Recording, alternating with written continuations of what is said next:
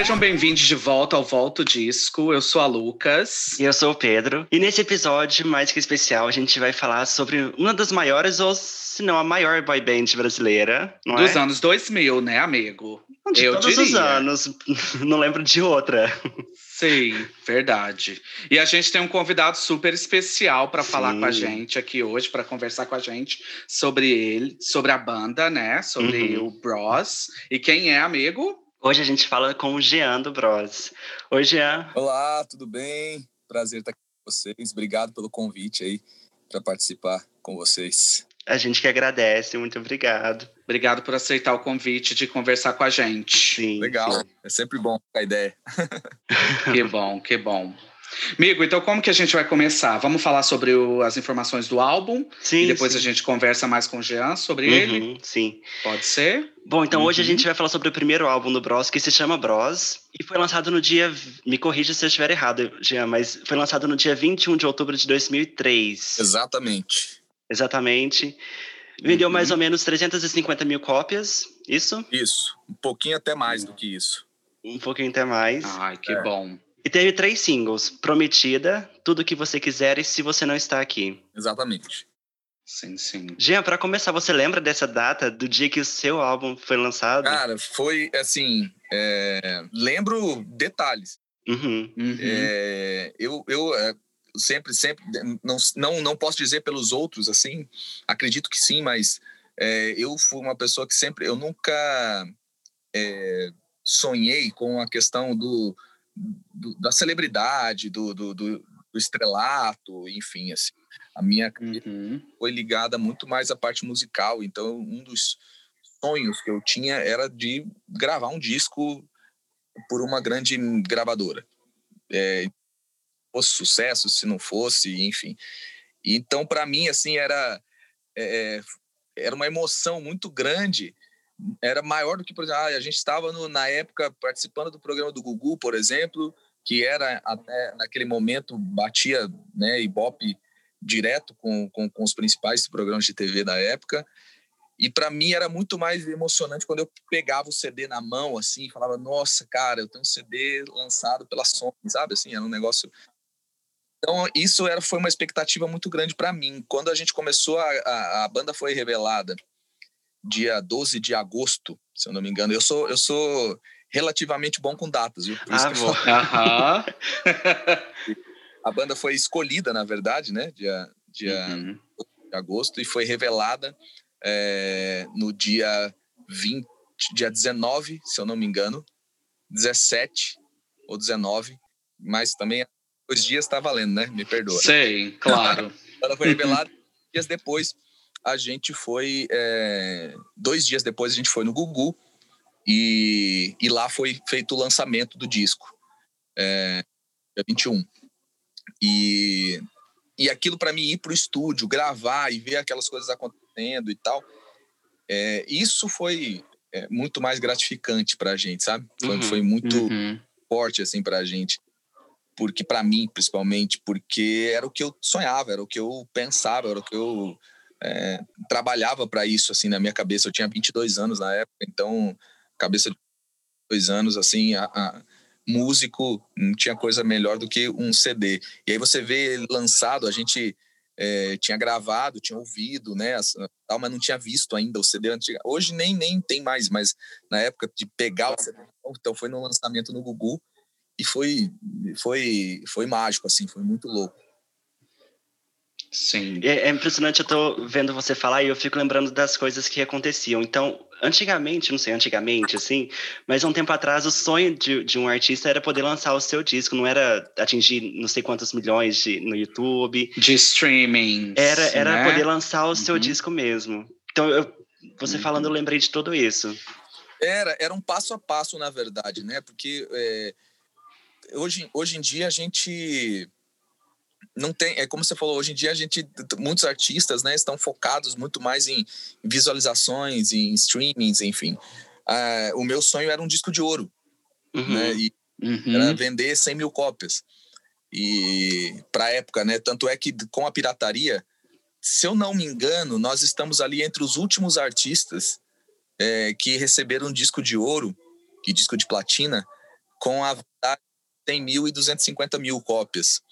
É, até depois mudou, passou a ser 50 mil cópias, é, disco de ouro e 150, se eu não me engano, é, disco de platina, porque as vendas despencaram e aí eles mudaram as regras para isso. Então, se fosse pelas uhum. regras de dois anos depois, se o Bros tivesse sido lançado, sei lá, dois anos depois, nós teríamos disco de platina duplo, assim, né? Pelo número, né? É, e a gente vendeu 100 mil cópias é, em uma semana. Uhum. É, de, de, isso também foi, foi, foi muito Sim. louco. Tem uma história que é legal é, contar. Eu sou muito ligado com isso, né? Com essas questões espirituais, energéticas, assim. E, e a gente... O Bros foi lançado dia 21, foi num domingo, no, no Gugu. E a gente, até aquele momento, a gente morava junto ainda, os cinco. A gente morava numa casa lá na, na Serra da Cantareira. E aí a gente saiu do Gugu, fez todos os trabalhos que tinham que ser feitos naquele dia e tal, voltamos para casa. Quando voltamos para casa, do, no dia seguinte, da, do domingo para segunda, no café da manhã, eu cheguei para esse cara e falei, cara, eu sonhei que a gente tinha ganho disco de ouro. E aí os, os caras falaram, nossa, que massa, né? Eu falei, não, mas na, no meu sonho tinha data. Dia 27 de, de outubro, é, o Bros, o Gugu falando pra gente que a gente ganhou o disco de ouro. E 27 era uma coisa, né? Era uma semana, aham. Uhum. E aí os caras, pô, legal, mas vender 100 mil discos em uma semana, né? O lançamento foi no domingo, mas os discos foram para as lojas para começar a ser vendidos na segunda. A gente tinha semana, vamos dizer assim, para vender 100 mil cópias. Eu falei, ah, cara, mas era tão real o sonho, mas legal. Eu acho que a gente vai ganhar o disco de ouro daqui a pouco, vamos dizer assim. Mas eu lembro do Google falando desse dia super especial, dia 27 de outubro e tal. E a gente, no dia 27, a gente foi no Gugu. E aí foi, fazia uns. Desde outubro, desde agosto a gente não via a nossa família, né? Porque tava naquele processo todo e tal. E o Gugu chamou a gente, é, chamou a gente tava lá e tal, e de repente entrou a nossa família no palco, meu pai, pais dos meninos também e tal. É, o, o, Lucas, que era filho do, que era filho do Matheus, na época também era o único que tinha filho, entrou o filhinho dele lá e tal. E aí foi, eu pensei assim, na, na hora foi uma emoção enorme e eu pensei, ah, então deve ser isso o sonho que eu tive, né? Na verdade não era o disco de ouro, era a gente família e tal e de repente o Google fala assim: deixa eu só chamar os meninos aqui agora, a família pode ficar ali, vocês vão ter tempo para curtir eles agora, mas eu tenho mais uma notícia para dar para vocês. Eu fui incumbido de entregar para vocês o primeiro disco de ouro. E aí entraram o disco de ouro. Cara, isso tem no YouTube, se procurar aí tem tem o vídeo assim, a gente chorava igual uma criança. e mesmo assim. Depois em casa os moleques falaram: "Caramba, gente, agora estou lembrando, você falou segunda-feira que a gente ia ganhar o disco de, de ouro. Sim. Meus sonhos. Aham. Nossa, incrível. Arrepiei, porque eu acho que assim, é a realização de um sonho, né, gente? Aquilo ali, para mim, eu abraçava. Tipo, uhum. Cara, Bros, assim, lógico que a gente tinha muito que viver e trabalho, mas assim, o Bros em si, assim, pensei, né? Falei, cara, pode, pode acabar agora, porque, putz, o meu sonho de músico, de, de né, que trabalho com música, eu falei, cara, eu queria gravar um disco e hoje eu tô realizando um de ouro, sabe? Que hoje tá aqui, né, meu estúdio tá aqui na, na, na, na, porta de entrada do meu estúdio, tá lá o disco de ouro. Depois, um mês e pouco depois, a gente já ganhou o disco de platina, com 250 mil discos. Foi meteórico, assim, tudo, né? É, Prometida foi uma, ficou é, em primeiro lugar nas rádios oito semanas. Na, até então, nós batemos os, o recorde nacional naquela época. É porque nós ficamos em primeiro lugar, não foi entre as primeiras, nós ficamos em primeiro lugar oito semanas pela Crowley, assim, é, semanas, é, dois meses seguidos. Isso foi, esse recorde foi batido, se eu não me engano, seis anos depois com a, a música do Luan Santana, Meteoro da Paixão. Se eu não me engano, foi isso que chegou essa informação para mim.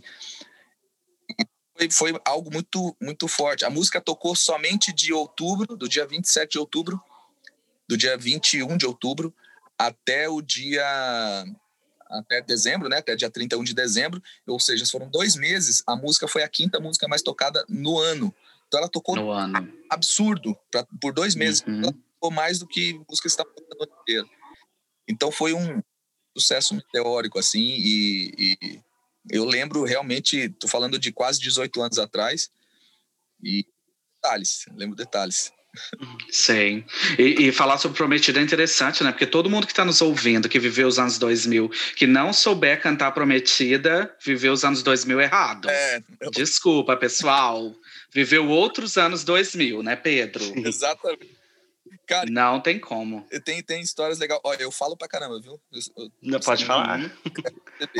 Mas é isso. Essa, essa, é, essa música é uma história muito legal, cara.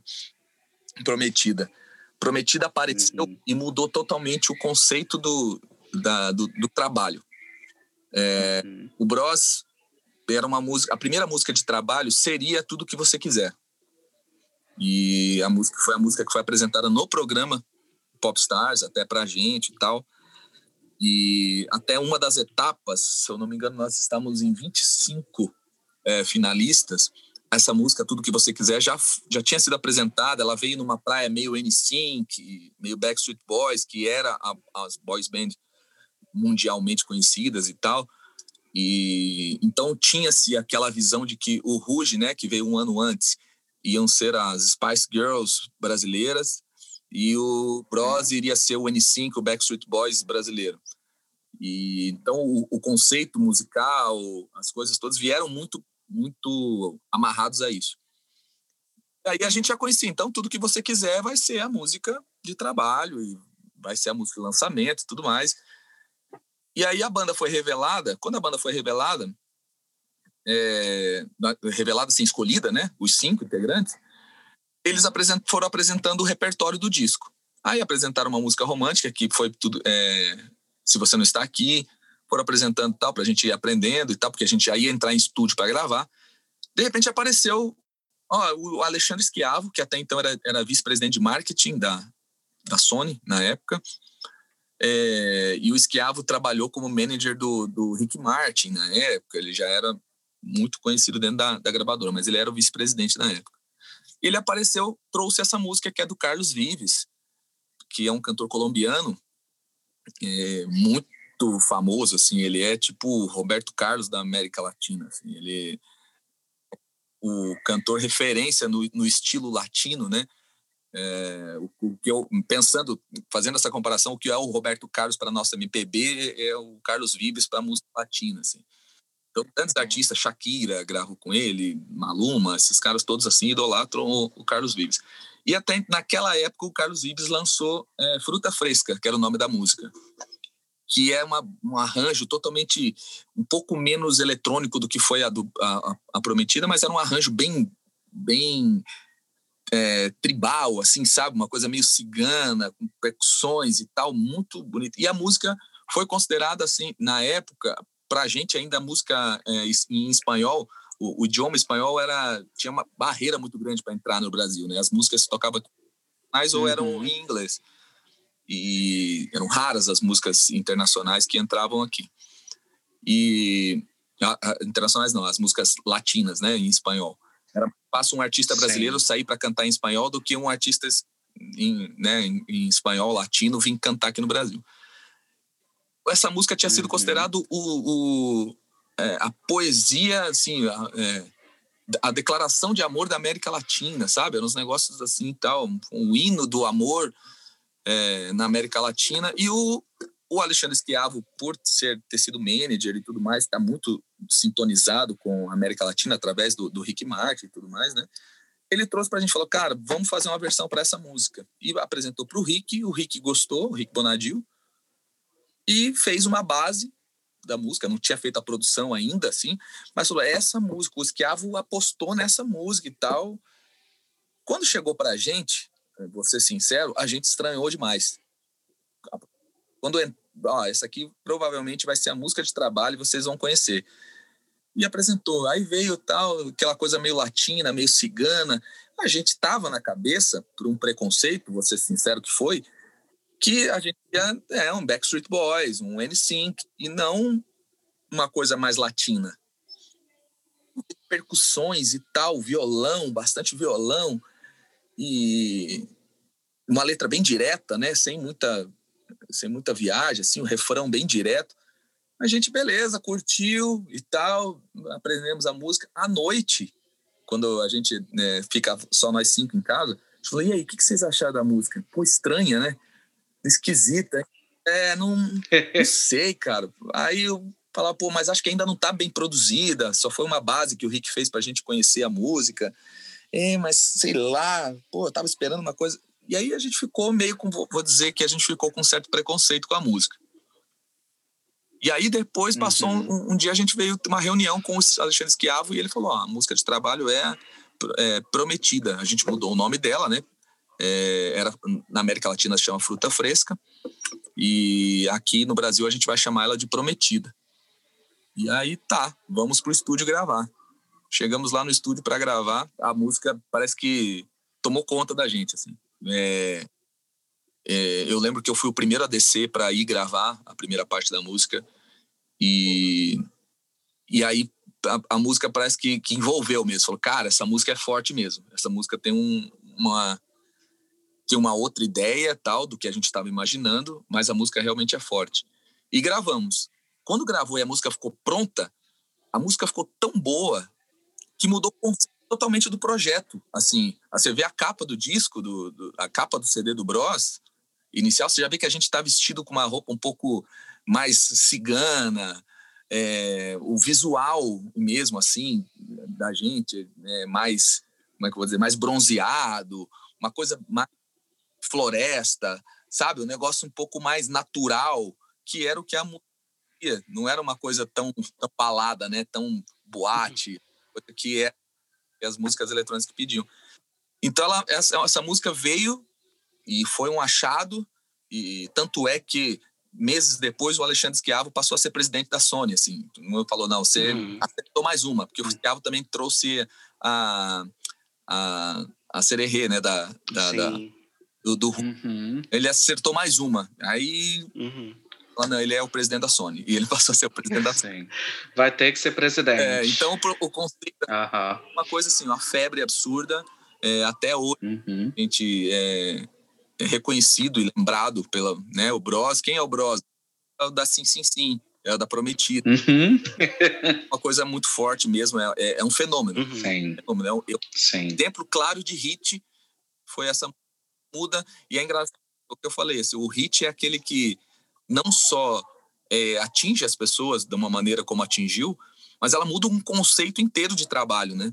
A gente indo para um lado. Tem esse poder, né? Exatamente. Tanto é que a gente foi para o segundo disco, até no primeiro disco mesmo, quando a gente estava ainda fechando o repertório, é, tem uma outra música no disco, se eu não me engano, é, é Capoeira, eu acho que é o nome da música.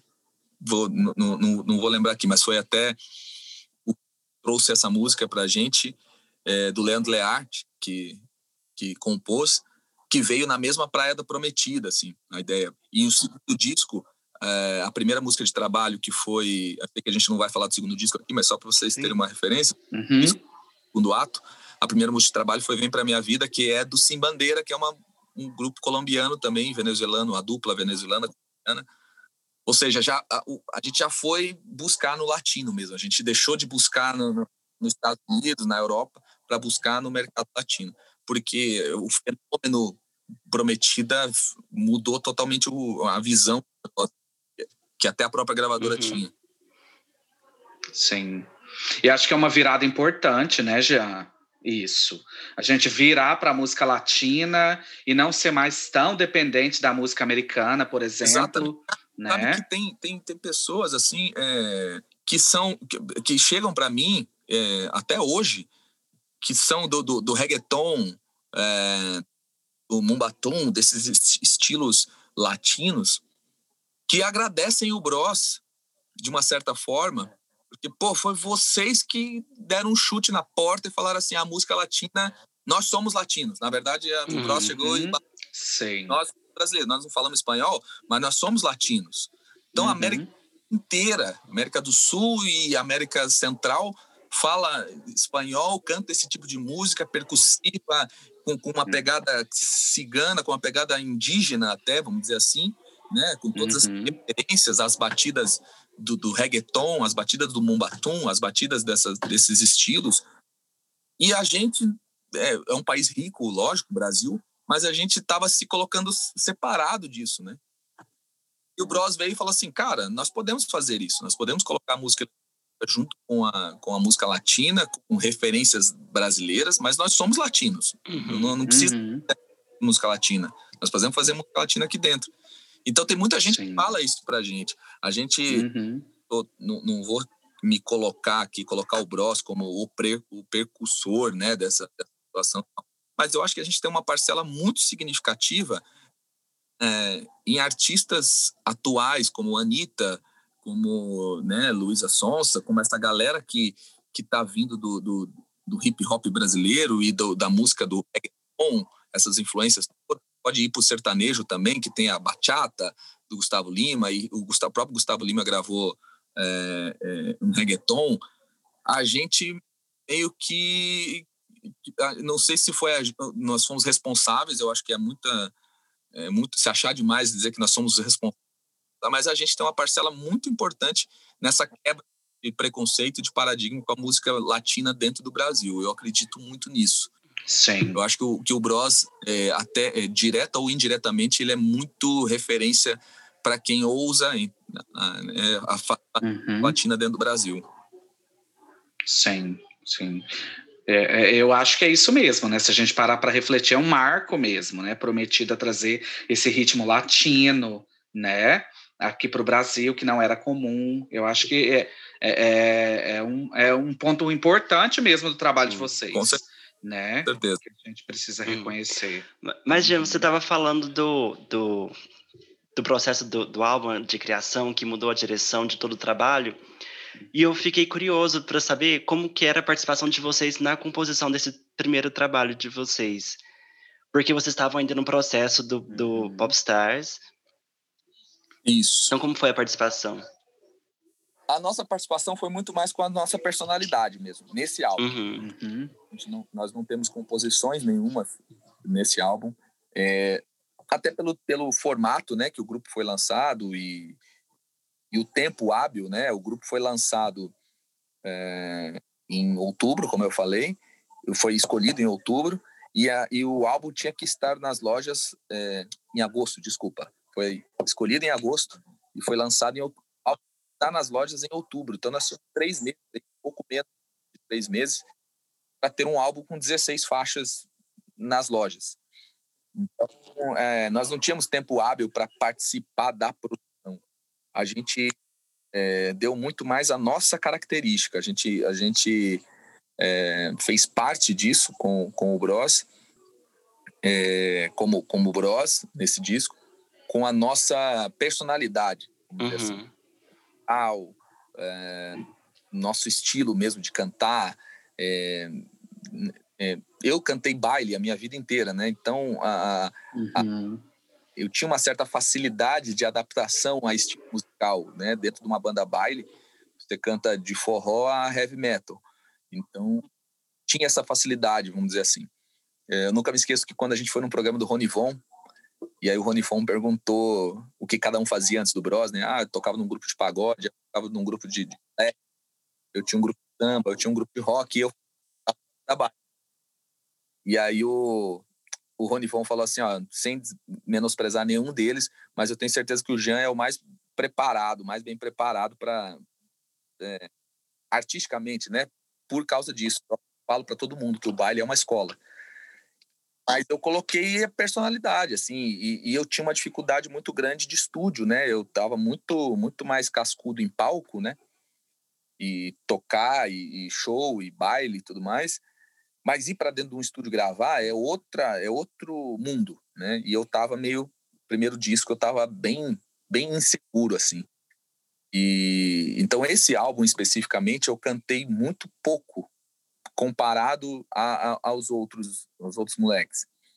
É, mas tinha, tinha as minhas músicas ali. Quando entrava na minha praia, como Preciso, por exemplo, que é uma música que foi composta pelo Marcos Mena, do LS Check, é, é essa música, puta, era o que eu, eu, eu cantei Carla nos bailes, ah, né, por muito por anos. E aí, então, aquilo era a minha praia.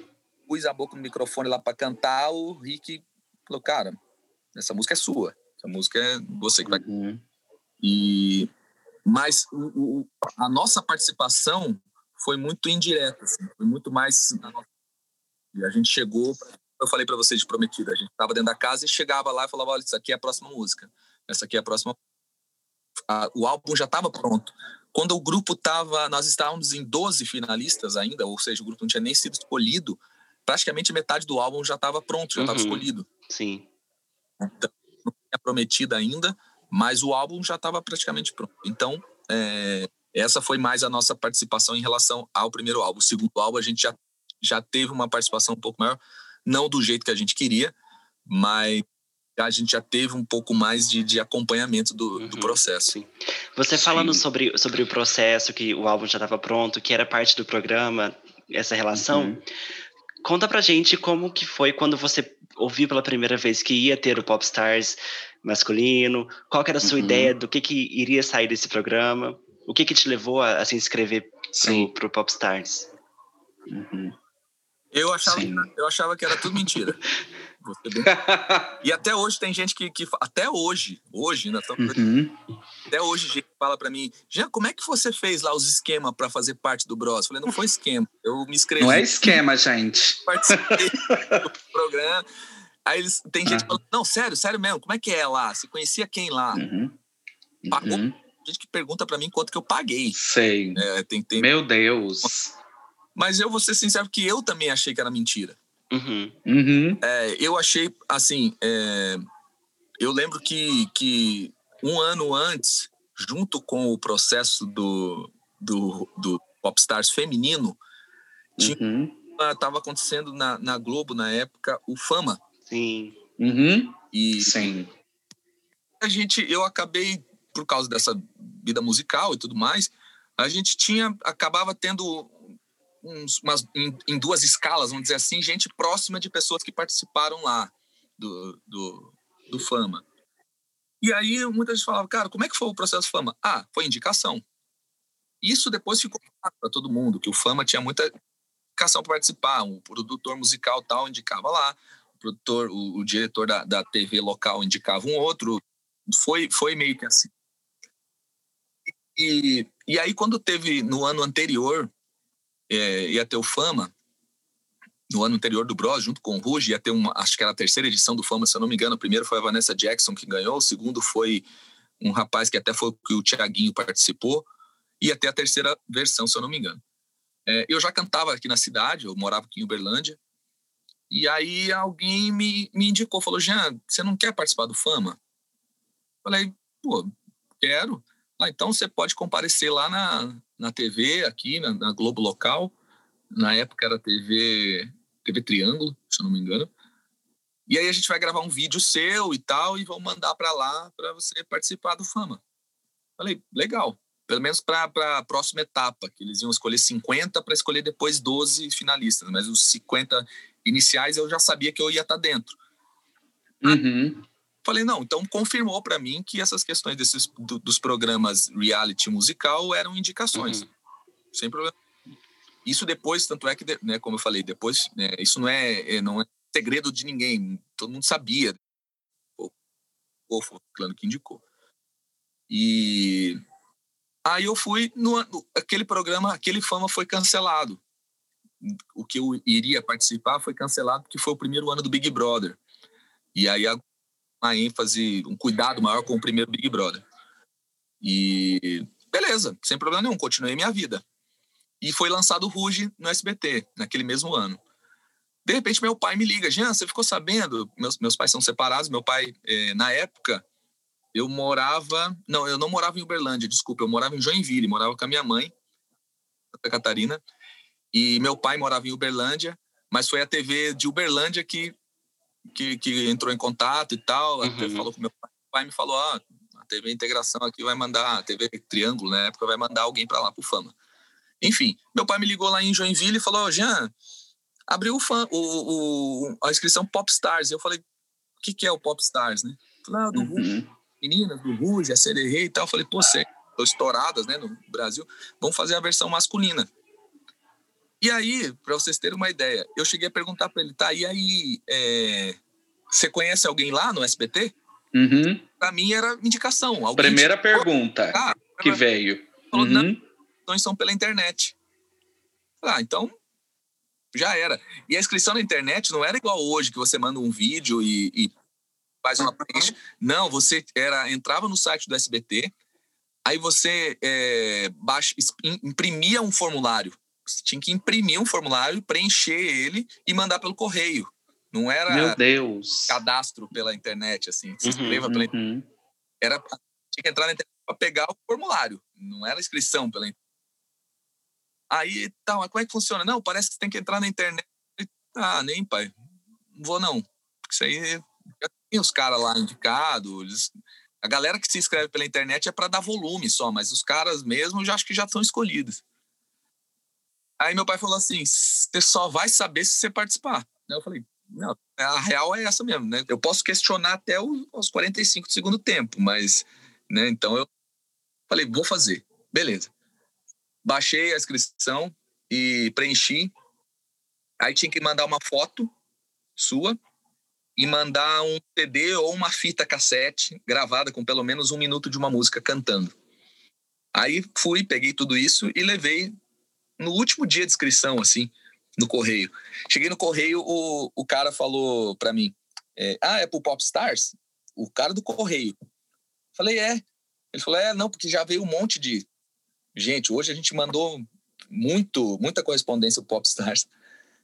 Aí eu falei, não, então é. Falei, aí já, já me deu aquela angústia, né? Eu falei, nossa, só aqui de Joinville já foi uma, um zilhão que o cara falou para mim. Impossível, né? Fazer parte disso. Mas vamos lá. Aí o cara pegou e trouxe uma caixinha para mim. E eu lembrei do meu pai.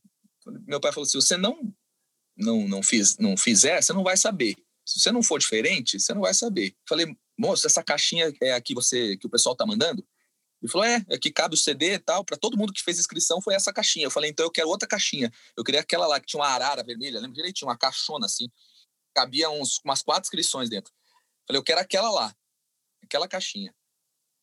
Aí eu falei, porque a hora que os caras abrirem a caixa postal deles, pelo menos a minha caixa eles vão ver, né? Uhum. Vão abrir. Porque vai chegar um monte de caixa igual, a minha vai estar tá diferente, pelo menos aí. Aí ele até riu, lembro gente, coloquei lá a inscrição, mandei. Beleza, estava na faculdade uns três dias depois, na faculdade, é, toca meu telefone, celular, tijolãozão, meu telefone, é, mentira, tocou, não tocou meu telefone não, chegou um SMS para mim, Jean, favor entrar em contato com o telefone tal, São Paulo. Falei, tá bom é estudante universitário, né? Vocês devem saber como é que é, quebrado, né? Não tem um, não tem um real para colocar crédito no celular. Fui, saí da sala da faculdade, fui pro telefone para um orelhão. Cartãozinho do orelhão, liguei para esse número que estava falando lá. Aí o cara falou: Jean, tudo bom? Meu nome é Fulano, não lembro o nome do, do cara. É... Eu sou da produção do Popstars, do SBT. Aí eu assustei. Não tinha saído resultado ainda, nada tal sou da produção do Popstars e tal. A gente recebeu o seu, o seu material e só que você esqueceu de preencher no, no, no formulário o seu CPF, seu RG. E você vai ser reconhecido quando chegar. Se você, ele falou: se você for selecionado, você é, precisa apresentar o seu RG na entrada do Sambódromo de São Paulo. E eu falei: tá, mas eu fui selecionado? Ele falou: não, mas a gente recebeu o seu material e achou interessante mas ainda você não foi selecionado, não selecionamos ainda. Mas se você for, aí eu já senti que eu falei, cara, o cara, se ele não gostasse do meu material, ele olhava, ah, RG, tem 50 mil neguinho aqui, ah, esquece esse aí. Ele gostou do material. Aí, beleza, passei para ele e liguei já para a família inteira, né? Falei, cara, os caras do Popstar me ligaram e tal. Eu já pensei, tem algum conhecido? Eu sempre tava isso na minha cabeça. Tem algum conhecido? alguém fez a minha, minha moral lá dentro. Cheguei na, dois dias depois, saiu o resultado na internet. E aí eu fui lá ent entrar no site, entrei e tava lá meu nome, classificado para a primeira etapa no Sambódromo. Eu falei, putz, uhum. devo estar tá, então entre os, sei lá, entre os 100, né? Entre os 50, 100, que eu pensei que era igual o. o eu confesso que eu não assisti o Popstar das meninas. Sim, aham. Uhum. Depois, quando eu tava na etapa final, assim. Eu falei, ah, eu já devo estar igual o Fama, né? Era 50 iniciais, eu devo estar entre os 50. Quando eu entrei, tinha 7.500 classificados. eu estava entre os 7.500. E eu fiquei sabendo que foram 35 mil inscrições. Aí eu falei, cara, 7.500 lá no Sambódromo? Impossível escolher um, escolher cinco, no caso, né? É impossível escolher cinco porque eles vão, vão como que eles vão selecionar de 7.500 lá no Sambódromo? Aí eu já comecei a pensar, eu estou fazendo parte do volume. Eles querem que vá um monte de gente para fazer o programa de televisão, um monte de gente participando e tal. Mas no final, eu, os caras lá, os cinco escolhidos, já estavam ensaiando lá. Eu, na minha cabeça, estava. Sim. Mas daquele aquele negócio, se eu não for, eu vou ficar com esse questionamento na minha cabeça eternamente. Aí fui lá para o Sambódromo, passei, a, a, chegou na primeira etapa, passei 1.500 classificados. Falei, beleza, muita gente. Ainda dá para eles estarem mentindo. Aí, quando passei para a terceira etapa, tinha 750. Foi eliminado metade. Falei mais 750 e era a, os 750 era divididos em duas turmas assim. Então era ia uma galera de manhã e a, depois ia outra galera à tarde para participar das etapas. Quando chegou nos 750. É, quando chegou nos 1500 já era dividido em duas turmas. Eu pensava assim, ah, é, depois vão, eu vou ser desclassificado, vai aparecer os tem treta aí, lá, e tem se eu treta aí. Falar, pô, nunca vi esses caras na minha vida, eles nem estavam participando, eles vão falar, ah, mas eles estavam na turma e não estavam uhum. Era fácil de manipular nesse sentido. Então eu sempre levando isso, mas eu fazia assim, o que os caras pediam para eu fazer, eu fazia, e eu via que a gente cara pedia para dançar, tinha cara, moleque lá que falava assim: "Ah, não vou dançar não, cara. Não tem ninguém olhando não". Eu falei: "Velho, eu não sei se tem câmera, eu não sei se o cara que tá do lado, às vezes é um cara disfarçado que está me avaliando, eu não sei de nada. Então eu vou fazer o que os caras estão pedindo para eu fazer. Igual eu falei, não posso depois questionar, ah, por que, que eu não se classifiquei? Porque eu não dancei ali naquela etapa. Não, eu, eu fiz. Quando chegou, eu, eu passei a acreditar quando tinha 36 finalistas só. Quando chegou os 36, os 36 uhum. estavam juntos. Eu olhei na cara de todo mundo e falei: agora, se esse grupo for lançado e não tiver nenhum de vocês, eu vou vou para internet. E aí foi passando, foi passando as etapas e e aí quando chegou no, nos finalistas aí que caiu a ficha para mim. Quando eu cheguei nos oito finalistas, que nós fomos para última etapa mesmo. Aí eu falei para mim, cara, agora se eu não fizer parte do grupo, beleza, tá tranquilo, porque nós estamos em oito. Então, eles vão e três vão sair fora. Esses três pode ser eu. E aí é, foi só ali, confesso que só ali quando é, chegamos nos 36. E engraçado que da minha turma, lembra que eu falei né, que dividiu turma? Da minha turma, do meu lado, só eu cheguei entre os, entre os 36 finalistas. Porque as, os outros 35 já, já se conheciam, já estavam vindo da outra turma. Uhum. Então era muito.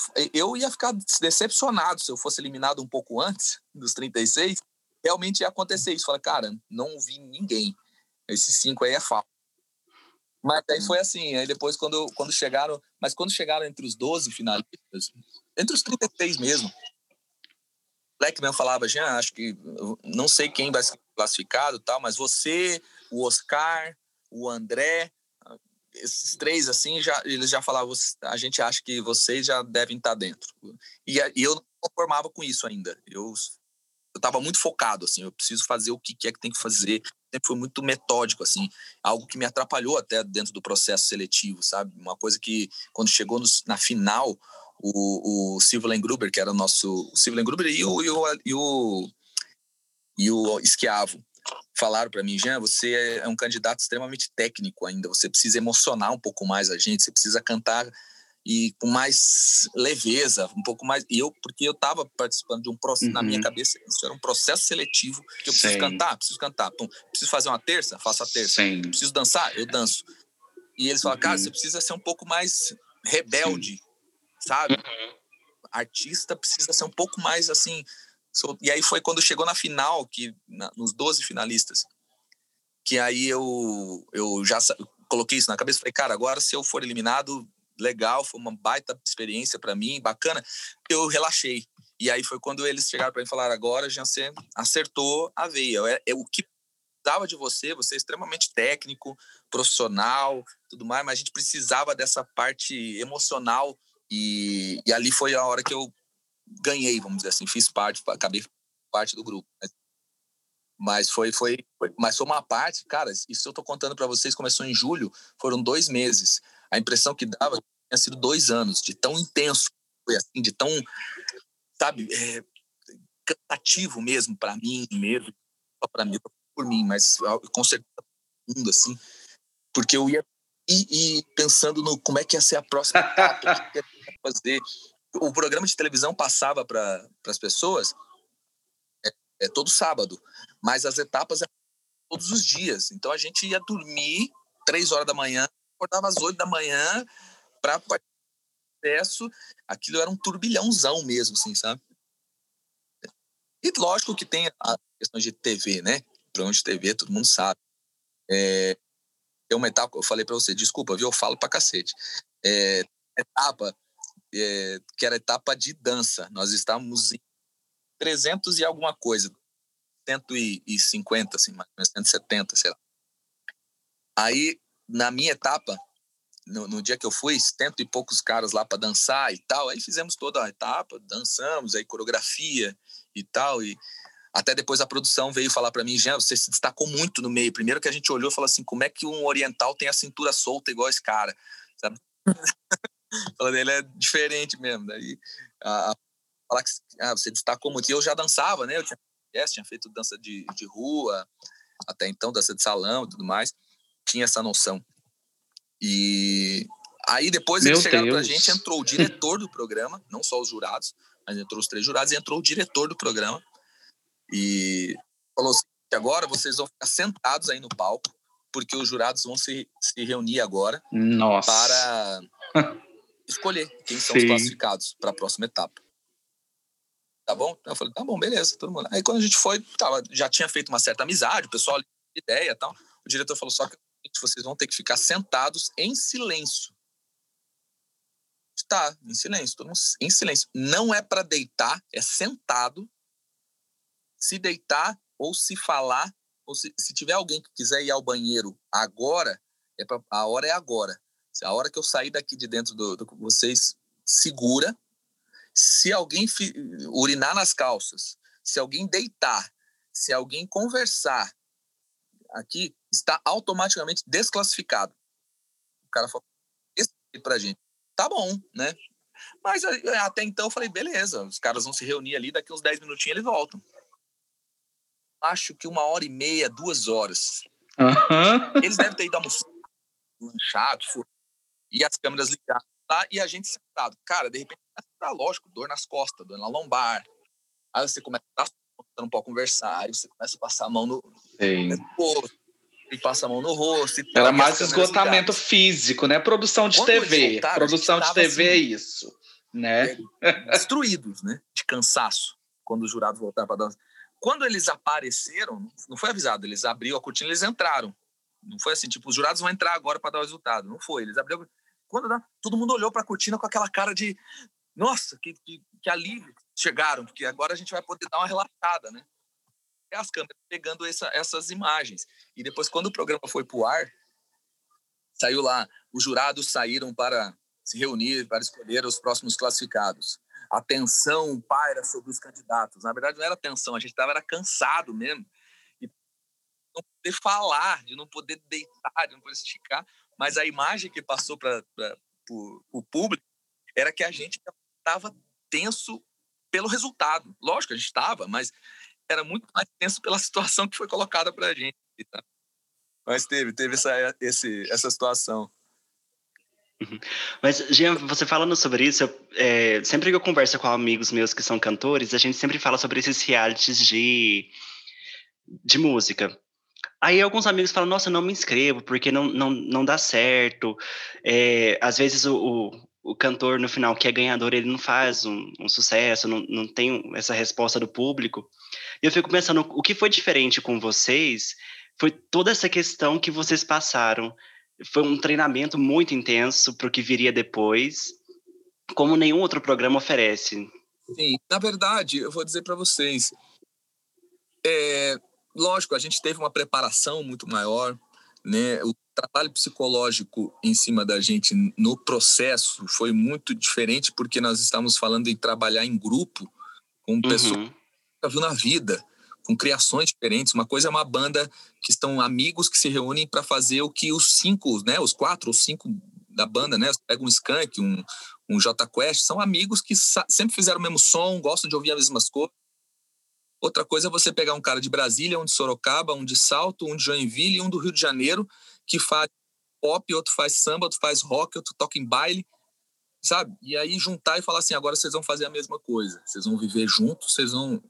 É, é, é, é uma é uma pressão muito grande, assim, é diferente o trabalho. Então foi feito um trabalho diferente do que é feito nos outros realities, nesse sentido. Mas a gente, eu, né, eu, eu sou muito amigo da Vanessa Jackson mesmo, que é participou do Fama, é, tenho alguns amigos, a Ju Gomes aqui de Uberlândia, é, o Douglas Alessi, que participaram do. Né, o, o Junior Lord, que participaram do, do The Voice. É, enfim, todos esses, esses daí são amigos meus que participaram do reality musical. É, o conceito do, do, do, reality, diferente, a diferença é que nós éramos enclausurados, né? Era tipo um Big Brother, era ficado lá esses realities musicais hoje, a pessoa volta para casa e tal, você vai lá para participar. Mas o grande diferencial é a visão que você tem quando você participa. As pessoas perguntam, Jean, você participaria de novo? De novo, não, porque né, não sei, não, nunca digo nunca. Né, se por de uma oportunidade de participar de um The Voice, alguma coisa assim, beleza, vamos lá. Sempre é aprendizado. Mas você não participaria de novo, mas você indicaria o reality musical é legal para a carreira do artista? É. Indico para todo mundo. Se você você entender que o reality musical, você não está entrando no mercado de trabalho dentro do reality. Você enxerga o reality como uma faculdade. O mercado de trabalho vai ser depois disso. Então, não necessariamente o cara que sai formado engenheiro, ele sai empregado se ele não souber fazer trabalho muito bem feito para conseguir esse emprego, para conseguir esse trabalho, né? Então, eu, eu, eu, eu, entendo hoje, graças a Deus, graças ao Bros, é, eu provavelmente eu estaria fazendo o que eu estou fazendo hoje, mas não com essa visibilidade, assim, de produtor musical. Hoje eu tenho um estúdio, eu trabalho com produção musical e 99% das pessoas que vêm me procurar para que eu faça a produção musical deles é porque me conhecem através do Bros. Eu faço questão de deixar lá na porta do, do estúdio, quando entro, de ouro, disco de platina, porque a pessoa entra, olha e fala: cara, esse cara tem uma história aí para colocar música. Então, é, eu, eu acho que o Bros e o Ruge também foram esse fenômeno musical e, é, vamos dizer assim, os, nós somos, tanto nós quanto o Ruge, é, os vencedores de reality musical mais bem sucedidos do, né, do mercado, é, porque a gente teve essa visão de que não é porque a gente ganhou reality que a gente agora está feito. Não, reality foi uma faculdade. A gente estava lá para estava lá para evoluir, estava lá para saber como é que é o mercado. Aí depois a gente saiu para o mercado. Existiram algumas falhas de gestão? Existiram, tanto do Bros como do Ruge é, que, que hoje a gente, né, mais experiente, a gente não, não, não deixaria.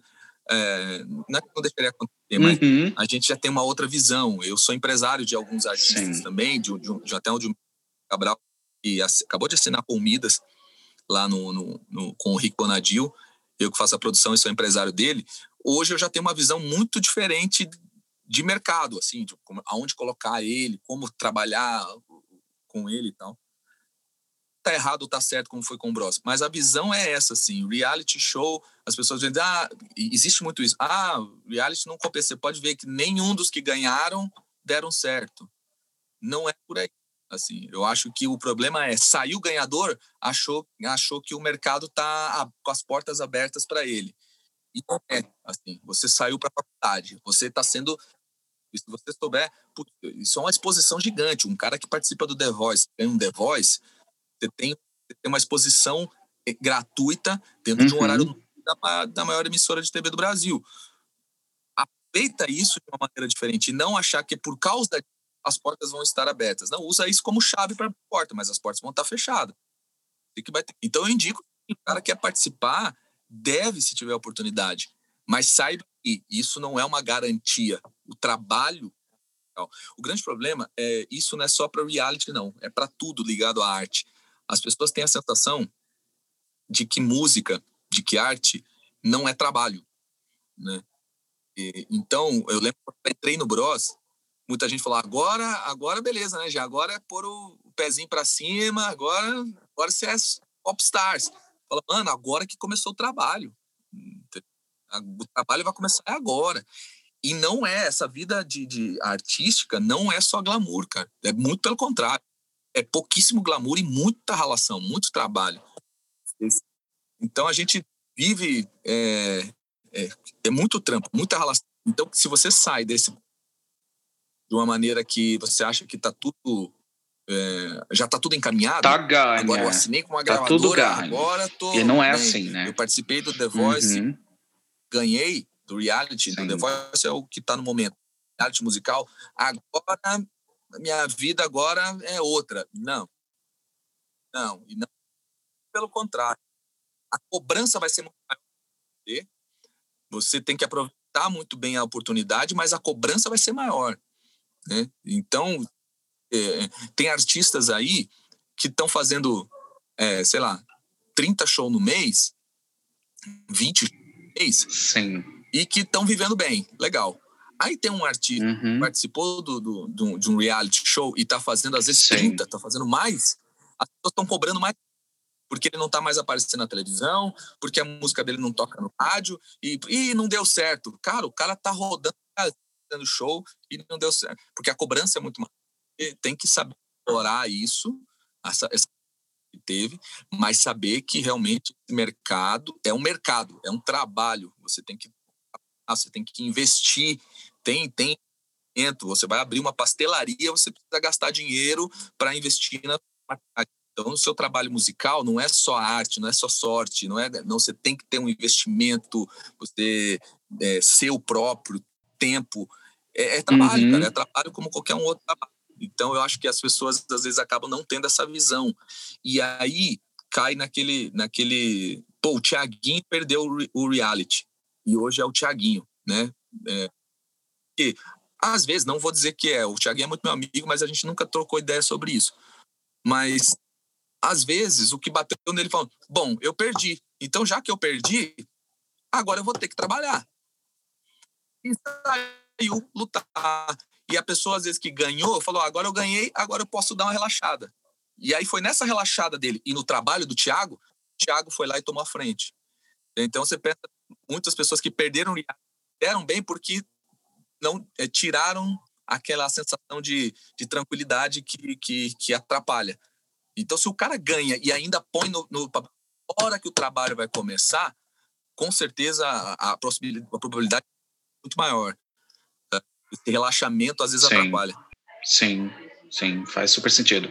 Jean, eu vi que você estava comentando sobre essa questão do confinamento durante o reality, né? Como que foi para você, por exemplo, qual foi o sentimento de sair desse confinamento como um novo popstar e de repente um novo popstar?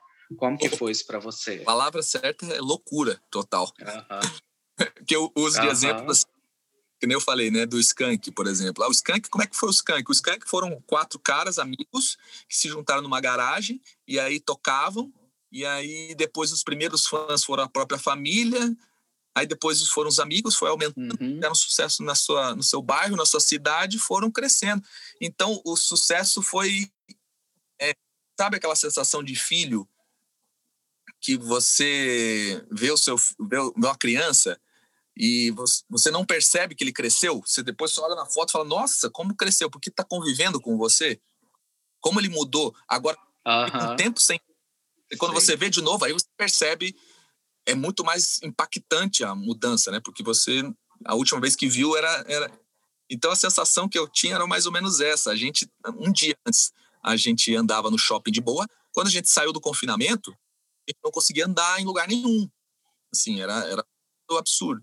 Então, para a gente foi muita loucura por causa disso, sabe? Uma banda normal não acontece isso, ela vai criando um público. A gente saiu com 50 fã-clubes cadastrados, assim, era uma coisa... E tanto é que quando o grupo foi lançado, a gente foi morar, a primeira coisa que eu peguei, falei, não, eu preciso comprar um celular para falar com minha família.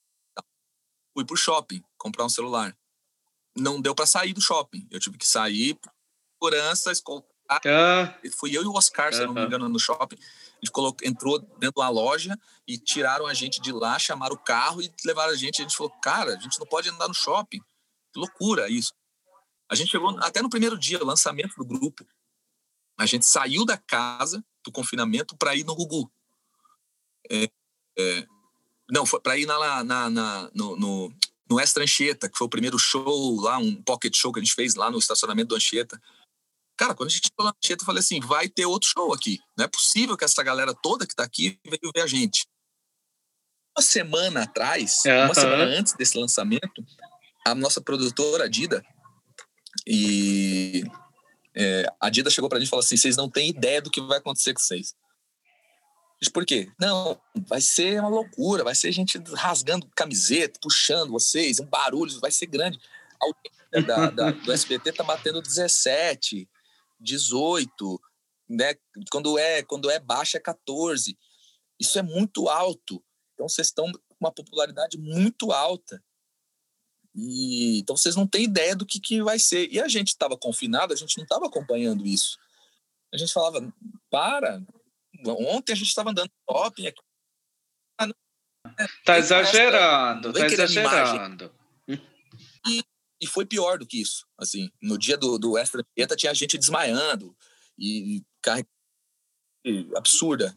Meu Deus. E, e isso foi meio louco pra gente, assim. A gente precisou até depois ter um acompanhamento psicológico nos primeiros meses assim, porque foi algo muito, maluco. Falar, gente, eu não, eu não consigo ir no shopping, eu não consigo ir lá para visitar minha família em Joinville, porque eu ia lá visitar minha mãe, eu não conseguia ir na casa dos meus amigos porque eu não podia andar pela cidade, principalmente lá em. Eu, eu me inscrevi de lá, então eu estava escrito como um. Eu não sou nascido lá, mas eu estava escrito como um participante de lá, né? De Joinville. Então, até no aniversário da cidade, uhum. como eu tocava em baile, a gente estava sempre ligado na área cultural da cidade. Então, é, nas, eles escolhem por voto uhum. popular qual é a banda que vai tocar no aniversário da cidade. Todo ano é, é meio assim, dentro no site da prefeitura e a banda mais votada a, a, a prefeitura contratava para o aniversário da cidade. E naquele ano foi o Bros. Para mim, aquilo foi. Gente, a cidade escolheu o Bros para o show. Que incrível.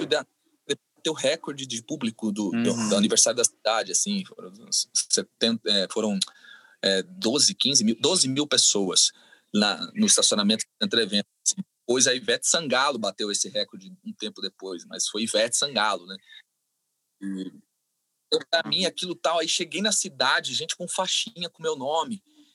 E sabe, mas eu falei, gente, mas eu, eu andava aqui na rua há dois meses atrás, uma faixinha com meu nome, e agora, menos de dois meses, com a minha mãe falava que tinha, tinha um clube que acampava na frente do prédio da que a gente morava. Meu Deus! Da expectativa de que em algum momento eu aparecesse lá. E eu tava Paulo, sabe assim? Eram os negócios meio louco. Aí minha mãe descia, conversava com eles. Minha mãe também não tinha muita noção, não. Minha mãe levava, convidava eles para subir. Uns... uhum. Minha mãe ah. falava, mãe, faz isso, mãe, porque depois vai ter outros fãs que vão cobrar isso de você também. Ei. Ah, tá. Mas eles estavam lá sozinhos lá embaixo, tadinho. Aí eu mandei subir. Aí colocavam umas 15 lá dentro Meu de Deus! Mostrava Sim. Eram as coisas. Mas foi maluco, cara. Essa, essa mudança é por causa disso, por causa da. É imprevisível, né? Foi algo que não foi construído. Foi um programa de TV que em dois meses se criou uma, uma ligação com, a, com, com o público que a gente não tá. Então foi muito louco. Foi, foi, foi, foi quase, diria eu, assustador, assim, no primeiro momento. Depois a gente acaba acostumando. Mas no primeiro uhum. momento foi bem assustador. Sim. Sim. Eu Bom, imagino. falando sobre, sobre essa explosão, uma coisa que, que foi um pouco rápida para a gente, pelo público vendo, foi a questão do fim, que vocês foram. É, vocês ganharam o programa, terminaram o programa em 2013 e logo em 2005 veio o fim do contrato. Como que foi isso para vocês? Foi chocante para a gente. E eu uhum.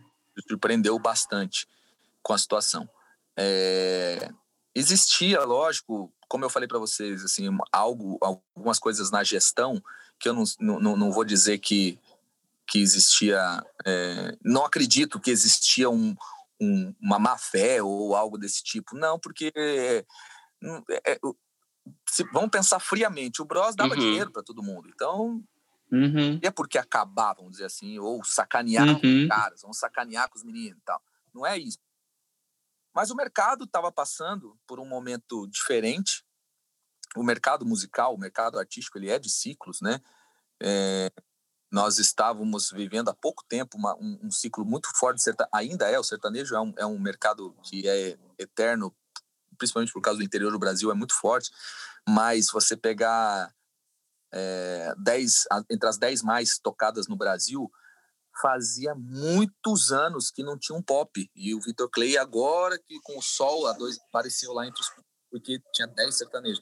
Na nossa época do Bros, não tinha dois sertanejos entre as 10 mais tocadas do Brasil tocadas eram os axés, era Ivete Sangalo, era Asa de Águia, era Sim. Banana. Então, o mercado ele é de ciclos, é de momentos, então, como é agora o momento do funk, do pop, o pop, o hip hop, né?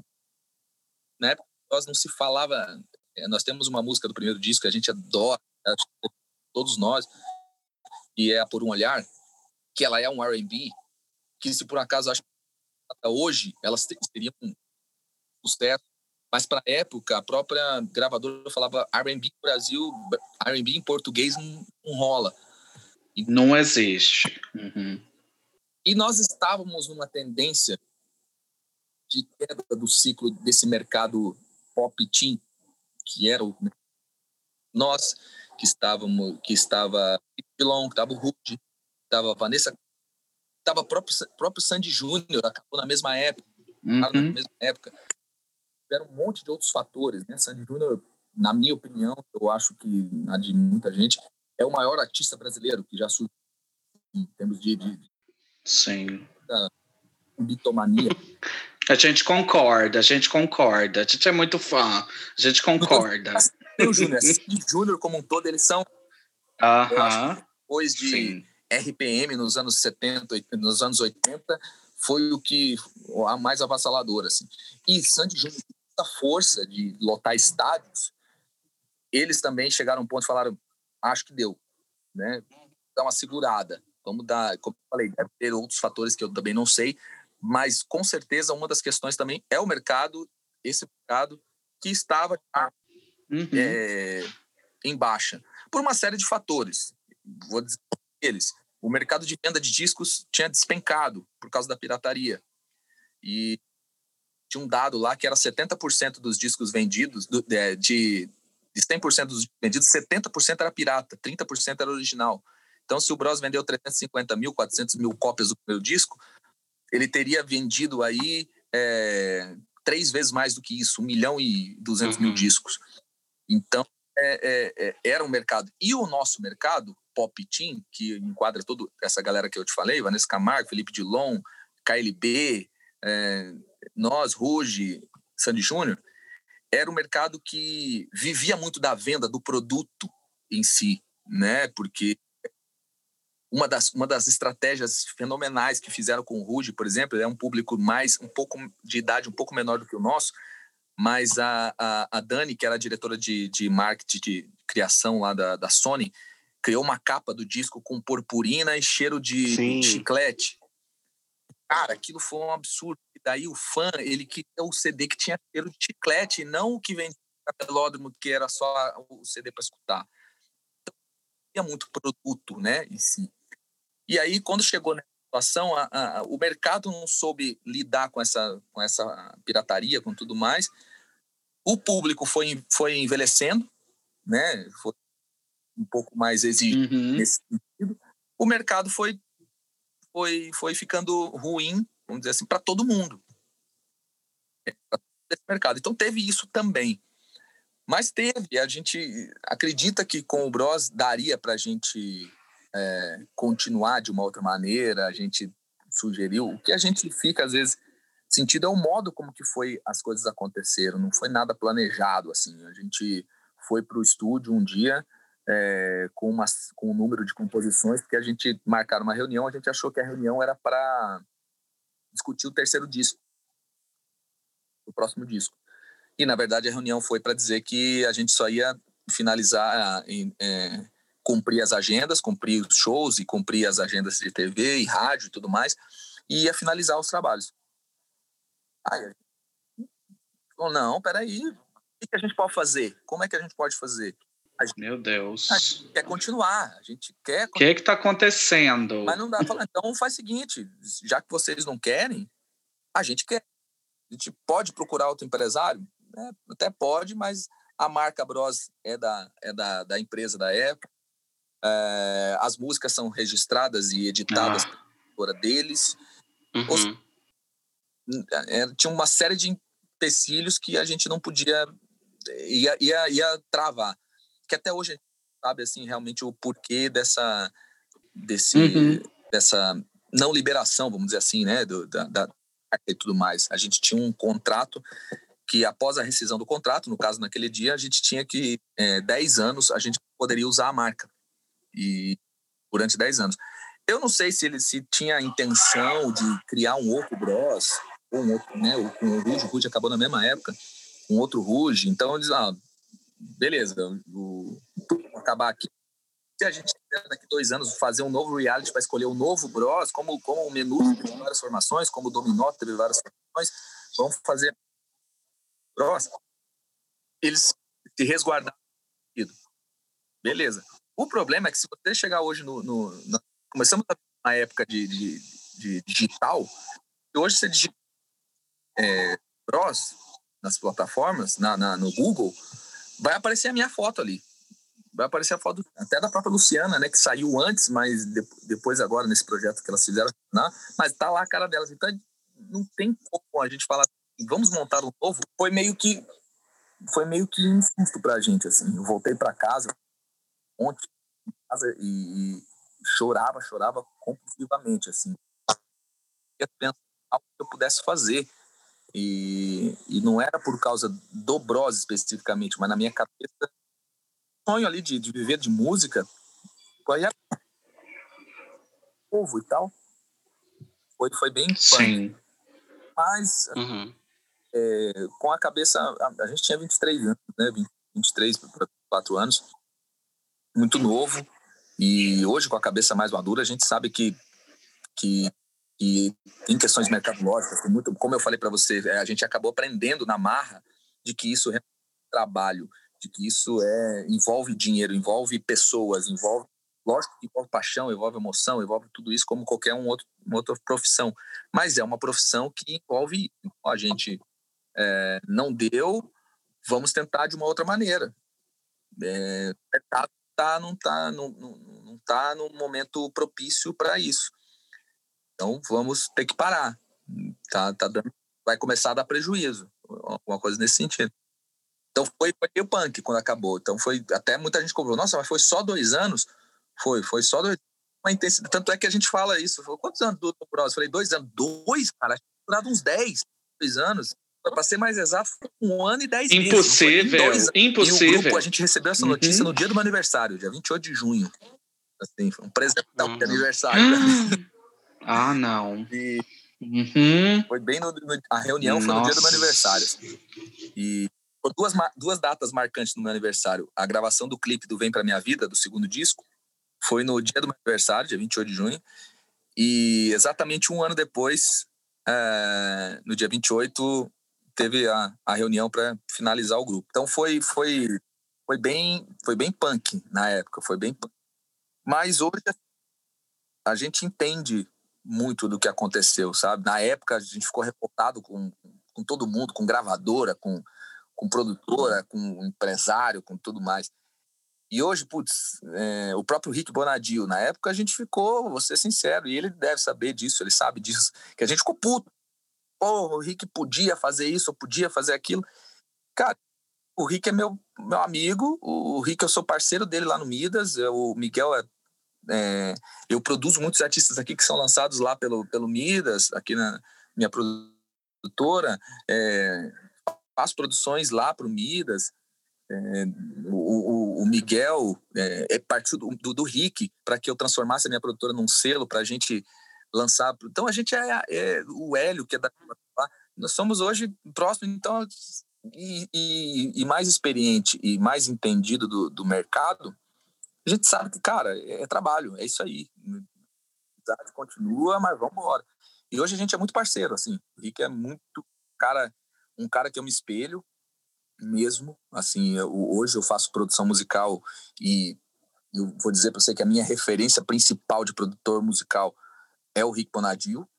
E até, até, até a vontade de ser produtor musical foi quando eu sentei lá com o Bros e vi ele produzindo. Falei, cara, se um dia o Bros acabar ou alguma coisa futura, é isso aqui que eu vou fazer, vou ser produtor musical. E, porra, e aí chegou agora, em março, agora a gente assinou o contrato com o Miguel Brau, que é esse artista assinamos comidas e o Rick chega, cara, pô, vamos trazer mais artistas para cá, vamos ser parceiro e tal. Legal você ter essa oportunidade com esse cara. Então, na época a gente ficou muito revoltado, mas um revoltado porque a gente não sabia. E hoje, com, com mais maturidade uhum. e tudo mais, a gente sabe que é isso aí mesmo. É, o mercado Sim. é isso aí.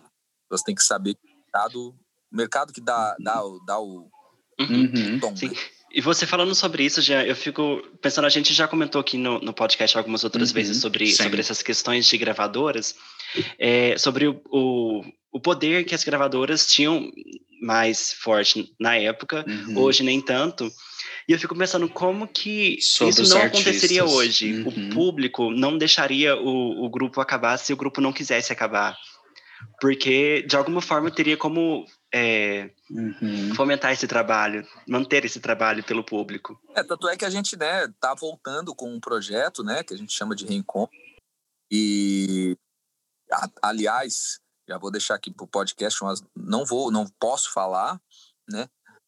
Isso, cara, vou ser bem sincero, uhum. eu não gosto desse uhum. negócio assim, ó, tem novidades aí, mas eu não posso falar agora, mas eu posso falar. Tá vindo, tá vindo. Realmente, mas tem muita, muita coisa Sim. legal que a gente está organizando para lançar aí.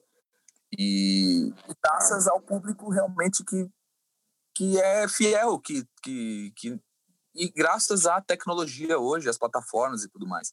Eu acredito muito que é, o Bros, na época que o Bros acabou, estava começando o Orkut, pra você ter uma ideia, né? Então, é, as redes sociais não tinham uma força, assim, os blogs eram fortes, né? A Fotolog, essas coisas assim eram muito fortes.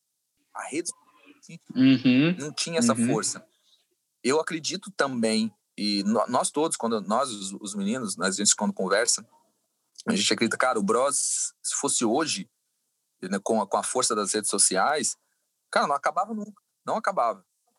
Eu poderia até estagnar, dar uma baixada e, e seguir e tal, mas acabar, falar, você parou, eu acho que muito porque porque uh, a, ao mesmo tempo que que a gente a democratização né da, da arte da música através das plataformas que foi o que aconteceu uhum. antigamente o crivo estava na mão das gravadoras Sim. a gravadora dizia porque era, era um investimento muito alto era muito caro você gravar um disco era muito caro você ter então a gravadora tinha um crivo ela chegava lá e dizia: Bom, essa dupla sertaneja é boa, essa não é. Então, essa eu vou gravar, essa não vai. Essa vai ter que procurar outra fazer. Era assim. Você batia na porta da gravadora, eles ouviam o seu trabalho. É, não, você eu não gostei. Aí ele tinha que, o cara, ou ele tinha que fazer algo melhor e bater lá de novo, ou ele tinha que desistir, enfim. O crivo estava na mão das gravadoras. Hoje não. Hoje o cara bate lá na porta da gravadora. A gravadora fala: Não, não gostei de você. O cara fala: Então tá bom, dane-se. Eu vou lançar o meu trabalho independente pela internet. A internet nada mais é do que uma evolução das gravadoras independentes, né? Antigamente já existia muita independentes tal. Então hoje. A, o, os músicos, os artistas, não dependem 100% de uma gravadora. A visão da gravadora. Ah, tanto é que as gravadoras hoje mudaram o seu modelo de negócio. Hoje, o modelo de negócio de uma gravadora não tem muito a ver com o que era antigamente. Teve que investir muito mais no artístico e não só na questão do gravar, distribuir e, e vender. O marketing, produção em cima do artista, tem porcentagem do artista, hoje as gravadoras fazem. Então tem tudo isso. E tava assim, as gravadoras estavam próximas de quebrar. E graças às plataformas, né, Spotify, Deezer e tudo mais, hoje o mercado a se reinvestir. E hoje voltou a ser um mercado muito lucrativo, a música. Mas o, o, eu, aí a visão minha, tá? Como produtor e como alguém de mercado. É, Existem lados bons e ruins em todas essas situações. O mercado, o mercado hoje artístico, como eu falei, ele democratizou e a democratização nesse sentido, ela é boa, excelente, porque ela abre espaços, assim, a gravadora às vezes, antigamente, uhum. a gravadora até via que um cara era tinha 10 bandas lá que eram excelentes, mas a gravadora já estava com o seu cast fechado, não dava para atender. Então a democracia faz com que esse cara de esses 10 que lá atrás tiveram que arrumar outra coisa para fazer, hoje eles fariam sucesso, né? Tem um, um, exemplo que eu digo é o Lagoon, por exemplo, a banda Lagoon H, que já teve porta fechada, eu sei que teve portas fechadas em várias gravadoras, eles pegaram no peito, vão lançar independente, cara, e hoje eles no meio do, da galerinha aí e tal, eles são fizeram. E não é porque a gravadora não gostou deles, porque eles são muito bons. É porque a gravado, tipo, cara, já tá lotado, eu não tenho mais como caramba, mas como é que eu faço? Não tinha espaço, né? Tá, porque o um uhum. tá. Uhum. E, pô, vai no Independente. E os caras foram no Independente uhum. e deram certo e estão rodando muito bem, aliás. E tem né, é, é, esse, essa democratização é boa. Mas, ao mesmo tempo, a gente acabou dando crivo para muita gente que não é o profissional da área. Então, tem gente que realmente é ruim. Desculpa a palavra, mas tem muito que é, é, eu costumo dizer assim, nem todo mundo quer ser dentista, uhum. nem todo mundo quer ser engenheiro, mas todo mundo quer ser famoso. Sim. Então, o cara que acha que cantou bem no karaokê, ele pode gravar um disco e ser um, um. E aí ele vai num, na, na, na gravadora, a gravadora olha para ele e fala: Cara, esquece, não dá. Aí a pessoa fala: ah, Esquece? Ah, é? Então eu vou para vou para internet. Aí ele vai na internet, ele faz um negócio engraçado, ele faz um negócio, né? Não vou dizer que é ruim, porque o ruim é muito relativo, mas ele faz um negócio bacana, engraçadinho e tal. Estoura. Por quê? Foi de um profissional. Foi da galera. Foi do público que legal. E aí nós estamos vivendo uma era, e isso que me preocupa como músico, como, como produtor e como alguém de mercado, de que estão confundindo muito sucesso, hit, com memes. A gente, a gente tem que tomar muito cuidado que uma coisa é hit, uma coisa é sucesso, uhum, uma sim. coisa é você tocar, cantar fácil do J Quest, que já vai fazer 19 anos, 20 anos a música, canta, isso é hit, né? É um Beatles, Vamos para mais recente, é, né, Show das Poderosas da, da, da Anitta. É, cara, por mais que já tenha. É recente, mas é um hit. Isso é. Tem muitas coisas que estão surgindo que são memes, que as pessoas estão colocando como hit. Tá, vamos fazer um negócio engraçadinho, um negócio bonitinho, porque vai bombar no TikTok. Isso não é hit. E, mas só que, como está dando certo, muita gente está indo para essa praia e muita gente amadora está se, se posicionando como profissional para é, entrar no mercado. E, e, então a gente a, a democratização é, é válida, é, é, na verdade não é nem válida, ela é essencial, ela precisava acontecer, mas as pessoas precisam criar um, um, um, um bom senso de que não é porque eu gosto de de, de assistir, sei lá, é, Dr. Gray, que eu vou, do, do, do, do Grey's Anatomy, que eu, que eu vou ser médico. É, é, gosto daquela área, então eu gosto de uhum. música, eu ouço a Anitta, eu Sim. ouço. Uhum. Eu bato muito a Anitta porque eu acho que ela é uma artista foda, assim, independente de, de qual ou não, eu acho ela muito. A visão dela de, de, de, da arte como, como mercado é foda. Eu acho ela total sentido. E, mas a pessoa gosta, curte a Anitta, aí se acha que, ah, eu vou fazer também. Pô, não é.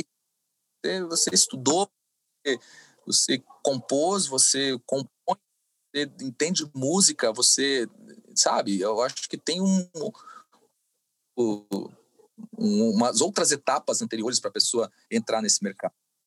Então, eu acho que essa democratização é excelente para que para que dá para dar oportunidade realmente a quem não teve oportunidade com as gravadoras. Agora, ao mesmo tempo criou um, uma falta de bom senso no geral que a pessoa bom, eu fiz um meme, então eu sou hit. E eu acho que não é por aí, entendeu? No mercado musical tem que ter mais tem que ter eu, eu prezo e bato muito na tecla pelo cuidado com a música, pelo cuidado com a produção. Não pode colocar costureiro lá para fazer o que acha que é legal, porque ah, é, é, arte, é música, a gente pode fazer o que a gente entender. Não é bem assim que funciona. Não é, é. Sim. E já eu acho que tem um pouco a ver com aquilo que você estava falando antes, né? Que a gente estava discutindo reality shows de música. Né? Não é simplesmente você ser projetado na mídia. Tem um trabalho duro para ser feito aí. Né? Tem todo um trabalho e tal. Acho que tem até a ver com isso é, também. Né? é, é aprofundar, é saber Sim. conceito artístico, é, definir um público. É um mercado, cara, é, é um trabalho. Tem uma dedicação, tem um investimento, você precisa ter enxergar como trabalho, como músico como artista profissional, sabe? Eu acho que por aí, não é porque você. E isso eu falo pela arte toda, tá? Não, não falo pela música, não. A música é o meu mercado e eu prezo muito por ela. Mas eu falo pela arte toda, não é porque você faz quadros bonitinhos em casa que você agora é um pintor que vai fazer uma galeria. Não, você vai ter que estudar, ficar para você chegar a esse ponto. Não é porque você é o contador de piadas da família que você passou a ser um ator, que você passou a ou fazer stand-up. Não, não é assim, cara. Você tem que estudar. Tá? Então, eu acho que a democracia criou uma certa, é, uma certa falta de bom senso em muita gente. Mas, cara, tô, é, volto a dizer, é essencial. Não estou criticando, não. Eu acho que ela precisava acontecer, essa, essa democratização. Mas, e até porque a gente fala, nossa, a música hoje tá uma. Muita gente critica, né? Nossa, as músicas de hoje em dia estão assim, estão assado. Cara, vasculha a internet, você vai ver que tem coisa boa demais, que você não ia ter esse acesso se não tivesse essa democratização. Mas existe também muita coisa que você sabe que é o cara amador que está aventurando porque ele acha que o mercado é isso aí. Ah, se a, a Luísa Sonza, se, o, se a Anitta se a Isa, pô, a Isa é sensacional também. É, Maravilhosa. É, seguiu, ah, eu também vou fazer. Uhum. É, vai ver a história. Uhum. É, não foi do nada, foi. né? Uhum. Não existe. Sim. É, tem o Paulo Anhaia. O Paulo Anhaia é um produtor musical e, e engenheiro de áudio. Ele mixou e produziu, coproduziu Charlie Brown, CPM, ele é muito amigo meu e ele fala uma coisa que ele fala que é uma frase que ele tem, que ele enxerga na música é que não existe injustiçados na música. Se a gente fala assim, nossa, aquele cara ali ele é tão bom e tal e não faz sucesso, e aquele outro ali pô, é fraquinho, mas está fazendo sucesso, tem, tem uma injustiça. Não tem. Aquele que é fraquinho, entre aspas, mas que está fazendo sucesso, ele fez alguma coisa a mais que aquele cara que é bom pra caramba e não tem sucesso, tá fazendo. Alguma coisa ele fez. E aí prova que existe muito mais do que a arte.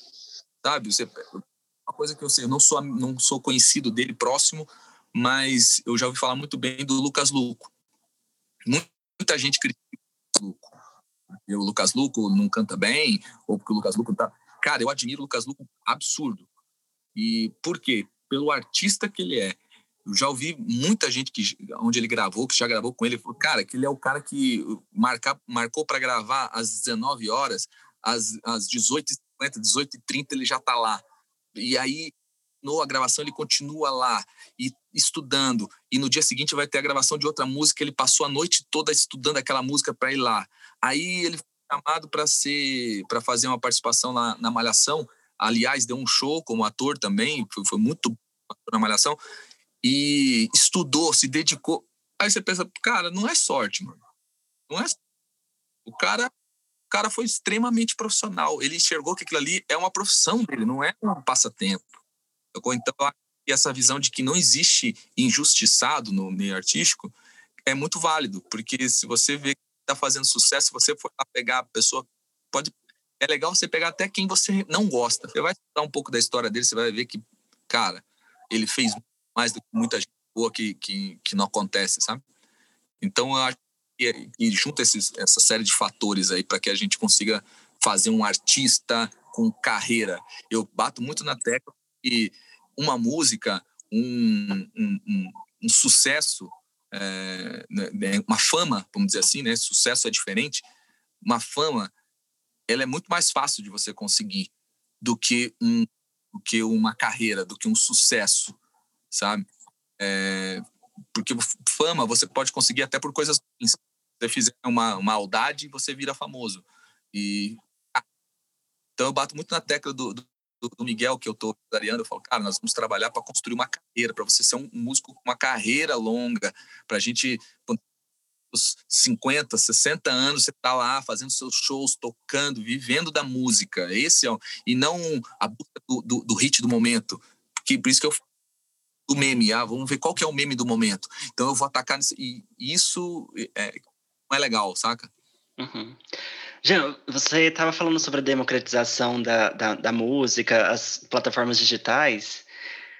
E os CDs do Bros nas plataformas digitais? Tá ligado às questões é, de legais ou não?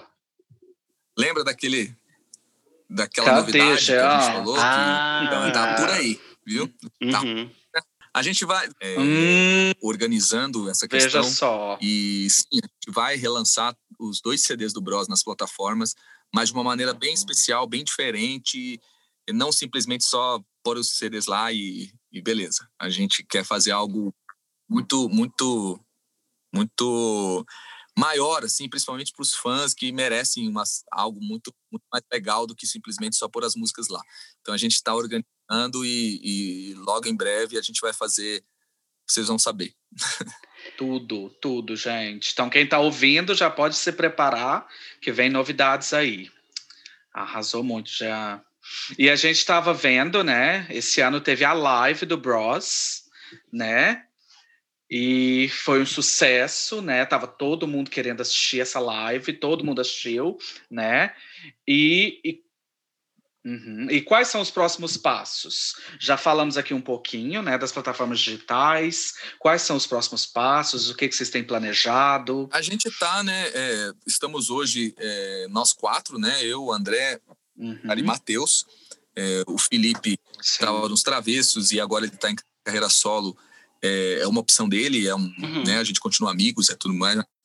Então, como a gente, como a gente falou, é aquele negócio do é um trabalho, né? Então é, é, é um mercado, é decisão dele, ele definiu, respeitamos com, com a decisão e isso não interfere em nada em a nossa relação e tudo mais. Nós é, decidimos é, fazer alguns trabalhos sem ele mesmo, no, no, o projeto do Bros, e surgiu realmente assim, é, com o André, por exemplo, o André, na verdade, eu, na verdade, chamei é, os meninos para a gente, quando começou a pandemia e tudo mais, chamei eles, inclusive chamei até o Felipe também, ele está lançamento de uma música com os Travessos, por isso que ele não, não, não participou, mas para a gente gravar um, uma versão acústica em casa de Por Um Olhar. A gente até tá lá no nosso canal equipe e tal, eu ia produzir aqui uma versão acústica mesmo, carrom, ukulele e tal, pra gente brincar. E a gente fez, cada um gravou em casa, eles gravaram do celular, mandaram para mim, eu mixei aqui e tal, fizemos. O, o, o filho do Matheus, o Lucas, que me surpreendeu também, que é um moleque talentosíssimo, fez aí de vídeo e, e ficou legal pra caramba, e deu uma repercussão legal de repente o André me chamou, falou, japonês, ele me chama, né? Assim, japonês. O que, que você acha, cara, da gente fazer uma live? Tá dentro? Falei, tô, mas né, existe um investimento, né? Existe uma, um, uma série de, de coisas que precisa ser vista, né, para isso. E ele falou, não, ó, tem, a gente tem um, um, amigo nosso, um amigo meu aqui e tal, que já trabalhou comigo, empresário também, e, pô, troquei uma ideia uhum. com ele, ele entra junto com a gente. Pô, acho que é legal porque, pô, começou a dar esse barulho aí da, da por um olhar. Eu acho que os fãs querem alguma coisa, ser interessante. Vamos fazer? Vamos fazer de uma maneira, assim, é mais simples, entre aspas, né? Sem ser simplista, mas simples. Não vamos fazer com superproduções mega, assim, mas dentro do estúdio, gravado. O que, que você acha? Falei, cara, eu tô dentro. Eu faço a produção, eu fiz a produção musical do, do da live, a produção da base, as coisas todas, né? Tem o estúdio aqui já, já fiz.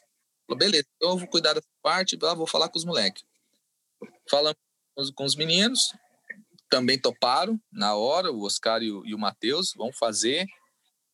Então vamos para cima. Vamos falar, falamos com o Felipe, o Felipe é, é, teve o mesmo posicionamento, beleza, cara, mas a gente vai fazer. E, e, começamos a fazer essa live. Mas a gente, sinceramente, assim, a gente foi bem despretensioso. Bem despretensioso. Assim, vamos fazer, se der, der, der, der umas 200 pessoas lá, legal, a gente canta para eles e tal. O Bros tá parado aí há 15 anos, é, né? Tá, vamos, não, vamos com o pé no chão. Aí, não, cara, vamos fazer o seguinte, vamos para se divertir, vamos lá fazer um som e vamos relembrar, vamos... A, a, a live estava programada para ser uma hora e meia, foi quatro horas de live, sabe, assim... Então, para a gente curtir, para a gente tirar uma onda tal. Beleza. Cara, e foi uma repercussão bem, bem fora da, da curva para a gente, assim. Para quem esperava 200 pessoas ter pico de 14 mil, assim, foi coisa com a média de 7, 8 mil pessoas em, em média, né, geral, com os picos mais altos. E, putz, cara, foi, foi muito legal, assim. A gente só não fez uma, uma segunda live, vamos dizer, primeiro pela logística, né, né que é bem complexa para a gente nesse momento de pandemia, principalmente. Se fosse fora disso, com certeza a gente tinha feito mais. Mas um, um movimento muito maior, até dessas questões que eu estou te falando aí, da, do relançamento das, do, e, e, aí depois a gente gravou uma música nova, que é a, a Insônia, que já lançou, tá, tá fora. Começou a ter um movimento. Então a gente vai começar a, a, a, graças a essa live e essa essa resposta positiva que a gente teve do público, é que a gente começou a pôr a mão na massa para fazer mais coisas pelo Bros. Assim, cada um continua com seus trabalhos, né? Com o produtor musical aqui, é, até com o trabalho dele e tal, mas a gente começou a pôr, a gente criou uma loja agora, a loja do Bros, que tá, tem a gente está começando a vender alguns produtos, camisetas, bonés, agendas, essas coisas todas assim, de, de, de fanzine. É, tá no ar. A gente fechou com uma parceria com o escritório de venda de show, então provavelmente, assim, a partir do momento que liberarem os shows, a gente vai sair em turnê de novo. É, e tem mais dessas várias coisas acontecendo aí de, de, de que está sendo muito legal, que eu não posso falar, mas vai ser muito legal. Os fãs assim vão aprender bem, assim. Então as coisas começaram a movimentar, sabe? Eu acho que próximos passos ali é videoclipe, as, as músicas é, vai ter com certeza, vamos ter bastante coisa inédita, músicas novas, inéditas e tal, mas sempre baseado no que no nosso público. Uma coisa que é muito difícil ter é público, ele conquistar isso e a gente tem, então a gente não vai ficar lutando novo, a gente vai no público da gente e vai acompanhar a gente. É para eles que a gente está fazendo. Então é, é, é, uma visão bem nostálgica Sim. da coisa, mas é bem legal, vai ser bem gostoso. Uhum. Então a gente pode esperar muitas surpresas. Você falou da questão nostálgica, mas é, vocês ainda se mantêm muito é, atualizados. Insônia tem um som muito de agora, é, cheio de vontade também, tem um som muito legal. Então a gente pode esperar mais coisas aí com identidade, brother. Muitas novidades. Uma coisa que uhum. a gente uhum. bate muito na tecla, todo esse trabalho agora, tudo que vier, a insônia, é, foi agora, é, as próximas músicas que a gente vai lançar é, é, locais e, e, novas, inéditas, é, são produções minhas. E, e uma coisa que eu bato muito na tecla em relação a, a, a Bros, assim, é, o Bros era a referência, sabe? Assim, eu, eu percebo que tem muita gente que chega aqui no estúdio para gravar, para produzir, e fala, cara, eu ouvia Bros, eu queria um negócio com uma sonoridade assim. Então comecei a ver que estava vivendo um momento de que nós estamos procurando o que é que está acontecendo hoje, o que, que o pessoal está fazendo. E aí a gente falou, parou para pensar, falou, cara, nós somos uma referência para muita gente, assim, muita gente ouve e, e, e, e acrescenta algo a mais. Então, a principal referência do Bros, pros, tanto para esses trabalhos novos como para os futuros, é o próprio Bros. A gente só vamos atualizar os timbres, é, a linguagem né, que a gente está buscando, ouvindo essas coisas novas que estão acontecendo tal, mas a principal base de referência é o Bros. O público que a gente conquistou até hoje ouve Bros e gosta do Bros. Então a gente assim, deixa eu ver é, ah, o que, que a Anitta está fazendo, vamos fazer igual? Não, entendeu? A gente dá como referência a Anitta com, com sonoridades e, e diálogos e tudo mais. Mas a base de referência nossa é, é o nosso os dois discos que nós temos e foi que o público abraçou. Ah, o, o, que vocês podem esperar em relação é um Bros mais moderno, mas sem deixar de ser Bros. Maravilhoso. E acho que tem muito a ver, Jean, também com aquilo que você estava falando de que a música tem ciclos, né? A gente vê que a música ela tá sempre indo e voltando, indo e voltando, né? E acho que esse sentimento de nostalgia, ele é importantíssimo para o consumo de música, né? Porque a gente quer sempre estar tá voltando nesses lugares, né? Exato. Exatamente. A música, a música ela tem que trazer isso, assim, a música o, o, trabalho final, o produto final, música, ele tem que mexer com essa parte sentimental, com a alma da, de quem tá isso não estou falando só para músico, não, é para o leigo, principalmente, bater, fazer ele relembrar, fazer ele pensar para frente. Tem músicas que te faz planejar o futuro. Tem música que faz você curtir o momento. Que a gente fala, nossa, tem, letra, tem música que não tem letra nenhuma, é só a batida. Cara, aquela música é exatamente para você curtir o presente, para você dançar e se extravasar naquele momento. A música tem esse papel. E no caso do Bros, a gente deixou um legado muito legal. Então eu acho que a gente precisa fazer com que as músicas atuais do Bros é, demonstrem realmente que o Bros não parou no tempo, que a gente realmente continua trabalhando, no ouvindo, no, é, ligados no que está acontecendo, mas ao mesmo tempo mostrar que o Bros, é, o Bros tem a sua essência. O Bros vai mexer com, com, com, com o passado das pessoas, que elas vão sentir voltando lá para os anos começo dos anos 2000 e pô, que legal. É que eu quero, sabe assim, guardar as proporções, mas putz, eu ouço eu volto lá para os anos 80, 90, assim, sabe? Quando eu, e, e os caras coisas extremamente bonitas hoje, né? Por falar que o Roupa Nova faz coisa ruim é, é, é até heresia. A Roupa Nova é um é um negócio tão, tão legal que você ouve eles atuais, com timbres atuais, mas quando você ouve, você fala, cara, pô, é, uhum. é roupa nova, sabe? E então o trabalho com o Bros é isso. É ouvir, puto, que timbre legal, como falou da, da Insônia, né? Com pegadas diferentes, com, com sonoridades diferentes, mas você fala assim, isso aí é Bros. Não sei o que que tem aí, mas é Sim. Bros. Então a gente vai ficar esperando esses lançamentos. Jean, você avisa pra gente. Jean, só para lembrar todo mundo, quais são as, as, suas redes sociais, as redes sociais do Bros, para todo mundo ir lá seguir? Legal. As minhas, as minhas é arroba Jean Marcel, tá? É, Jean com H, né? J-H-E-A-N, Marcel com dois L's. E a produtora é Minha Casa, então é arroba Minha Casa Music, que é do nosso selo, tem artistas. O Bros está sendo lançado também pelo Minha Casa Music, então todos os trabalhos estão por aqui. É, é, e do Bros é Bros. Então lá no Bros oficial acho que tem, acho não tenho certeza, tem o, o perfil de todos eles lá, do Matheus, do André, do Oscar e é, do Minha Casa. Tá? Temos o site que é grupobros.com.br, site e o perfil da loja também, que é loja do Bros, arroba loja do Bros, lá tem os produtos, tudo que a gente está vendendo. No perfil do Bros tem telefone de contato, assessoria, quem quiser entrar em contato com o Bros, shows e eventos e tudo mais, através do contato que está lá na rede no Bros Oficial. Perfeito, então vamos todo mundo seguir o Bros, vamos escutar os Bro, o Bros na, nas plataformas digitais, que tem as músicas novas, tem as músicas que o Jean já deu uma ideia. Tudo. Daqui a pouco. Bom estar lá. Olha, então. Já tá vamos chegando, gente. Fiquem lá. de olho. Sim. Top.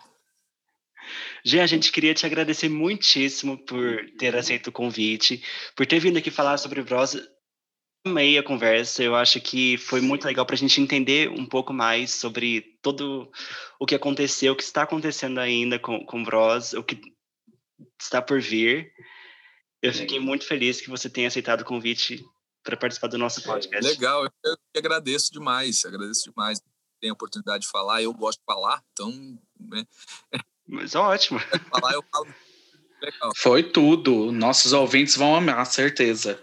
E foi muito bom, Jean, estendendo os agradecimentos também do Pedro, né? Porque eu tenho certeza que os brasileiros que ouviam música nos anos 2000 vão amar ouvir esse episódio, tá? Porque eu acho que colocou um monte de coisas assim em perspectiva pra gente que gostava muito de música daquela época e do trabalho do Bros, especialmente, né? Então acho que vai ser uma experiência incrível como foi pra gente, sim, né, sim. Pedro? Legal. Que bom. Fico feliz, feliz demais. Agradecer mais uma vez vocês aí e a todos que ouvirem o podcast. Obrigado mesmo. Muito obrigado. Obrigado. Então é isso, né, amigo? Chegamos ao final de mais um episódio do Volta Disco. E a gente se vê no próximo. Isso mesmo. Então, tchau, tchau, pessoal. Até mais. Tchau, tchau.